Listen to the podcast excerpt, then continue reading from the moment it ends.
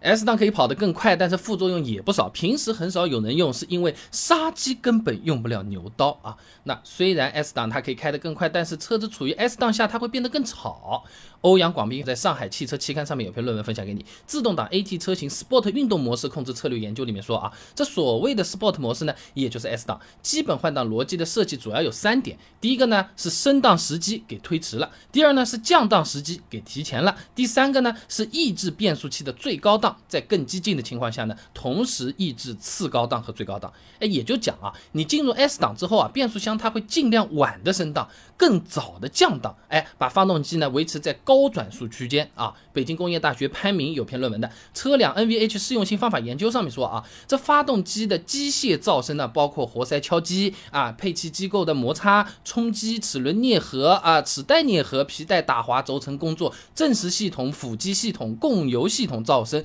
等等。啊，都和发动机的转速是成正比的。那么你平常时候呢，也用 S 档开车呢，你快是快了，但是同样这个车子也会变得更吵。那短时间呢，这些声音有可能让我们啊热血澎湃啊，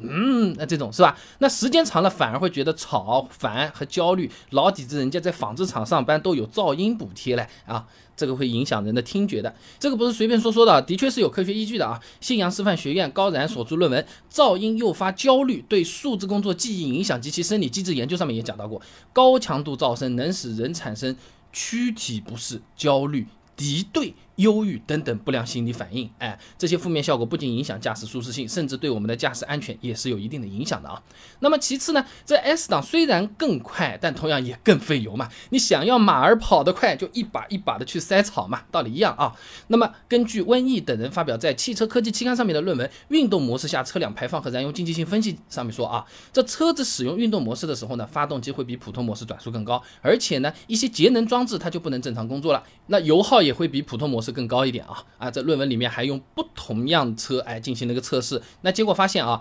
，NEDC 工况下啊，这运动模式的油耗平均比普通模式要高百分之十二点一，哎，更符合实际道路情况下的那种 WLTC 这种工况，油耗平均也增加了百分之七点七啊！而且呢，运动模式的油耗差异主要是体现在低速阶段，也就是说，在拥堵的市区，你用这个运动模式啊，燃油经济性会更差。哎，这就相当于说啊，人家油价是七块钱，你要七块五的，啊，如果在市区开八块钱也是极有可能的，经常这样，油钱确实是相差不少的啊。那还有一些朋友不用 S 档的，是因为不知道 S 档的用途。哎，还真有的！江苏大学附属医院啊，赵伟论文《论汽车驾驶技巧与节油技术的应用》上面有讲到过啊。这我国驾驶员在短期的驾校培训内呢，只会掌握基本的汽车驾驶技术。哎，你比如说，呃，怎么讲呢？就如果这个司机啊，对这个车子和驾驶是没什么兴趣的，会动就可以，我就是拿来上班的。有可能你开了很久很久都不知道 S 档在哪里，更不要说 S 档干什么用了。那还有一些老司机呢，干脆就是懒得用 S 档，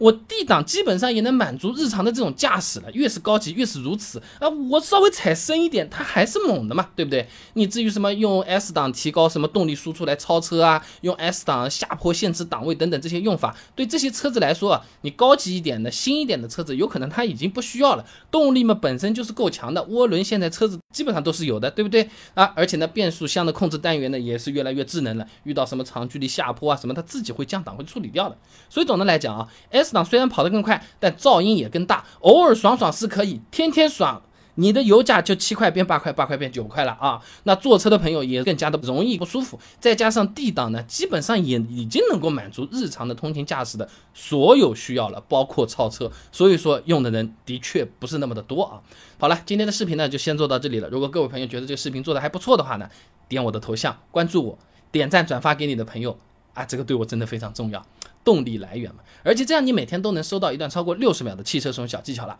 备胎说车，我们明天接着聊。